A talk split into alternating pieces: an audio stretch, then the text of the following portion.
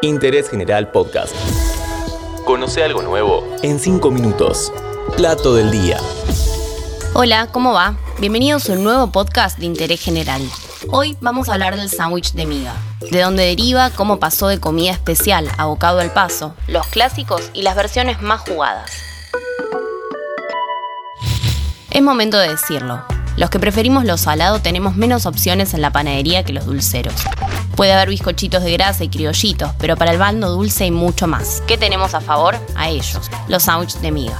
Aunque se piense que es un invento argentino, tienen su origen en los tramezzini italianos, creados en el Café Mulazzano de Torino en 1925, hace relativamente poco. Todavía no festejaron su centenario.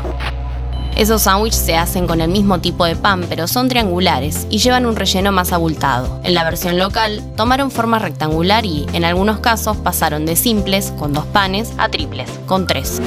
En un comienzo, en Buenos Aires los sándwiches de miga solo se encontraban en algunas confiterías que con los años se convirtieron en notables, como las Violetas y las Delicias.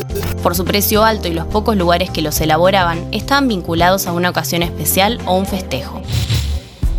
Con los años se sumaron a la propuesta de las panaderías de barrio y en los 90 tuvieron una explosión para el consumo masivo, con marcas que le bajaron el precio y lo franquiciaron.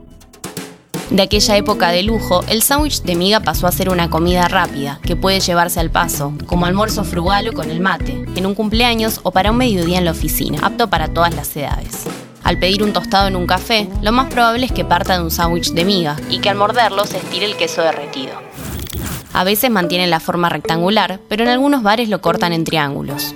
En Rosario, el sándwich de miga caliente tiene nombre propio y reversión. El Carlitos de jamón y queso, pero antes de llevarlo al fuego le agregan ketchup. Hace unos años fue declarado Patrimonio Cultural y Gastronómico de la ciudad.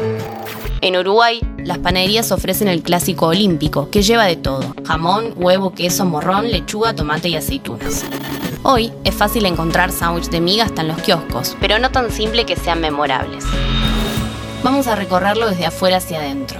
Un buen sándwich de miga está hecho en el día, con el untado correcto, la cantidad justa de relleno y una elaboración prolija, artesanal. Son tiernos a la mordida y no deben desarmarse.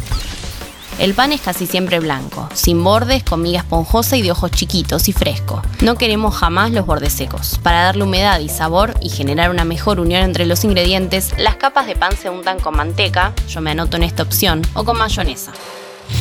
En las panaderías parten de un bloque cúbico de miga que se corta en finas capas con una máquina. De cada lonja suelen salir nueve unidades. Pero ¿cómo hacen para que queden todos del mismo tamaño? Usan unos tacos de madera, uno como base y otro como tapa, que tiene una cuadrícula de ranuras. Con esa guía, el cuchillo pasa por el milímetro justo. Llegamos al relleno. El clásico indiscutido es el de jamón cocido y queso. Lo más común es el orden pan-queso, pan-jamón-pan, pero seguramente encontraste alguno que combina ambos ingredientes en cada piso. Partiendo de esta dupla, la variedad es grande, aún entre tradicionales. Tomate y queso, jamón y morrones, huevo y queso, con aceituna, salame, lechuga, naná, jamón crudo. Si querés probar a hacerlos en casa, busca en YouTube la receta que Jimena Sáenz hizo en Cocineros Argentinos. Vas a aprender desde la masa hasta el relleno. Con los sabores básicos cumplidos, las panaderías empezaron a ofrecer sus especiales, esas combinaciones únicas, creaciones de la casa. Llegó la hora de los de apio y nuez, los de queso azul, berenjenas en escabeche, cantimpalo, toné, rúcula, palta y pastrón. Hay para todos. Pero el sándwich de miga tiene una época más, la de la gastronomía actual que revaloriza los clásicos. Para empezar, algunas panaderías con historia hicieron nuevas apuestas, como La Piedad, que prepara de mortadela con pistacho, de peseto con salmón curado, o Confitería Arteaga, que hace triples de atún, pavita al escabeche o de olivas negras. En el bar Los Galgos decidieron hacerlos caseros. Hay desde jamón y queso que sirven con las fetas con movimiento hasta uno llamado primavera, con vegetales de estación o el más buscado, de matambre. En Café RBR, el chef Tomás Dilelo hace una versión más alta, usando una receta de pan japonés llamado yakupan y con rellenos que van desde pollo ahumado, rúcula y parmesano a espárragos, crema de brie y almendras. Seguramente tengas tu sabor y panadería o bar favorito donde comprarlos. Y sí, vas a tener que salir a buscar uno. No puedo evitar que vengan hacia mí los sándwiches de miga. Interés General Podcast. Encontrarnos en Spotify, en Instagram y en interésgeneral.com.ar.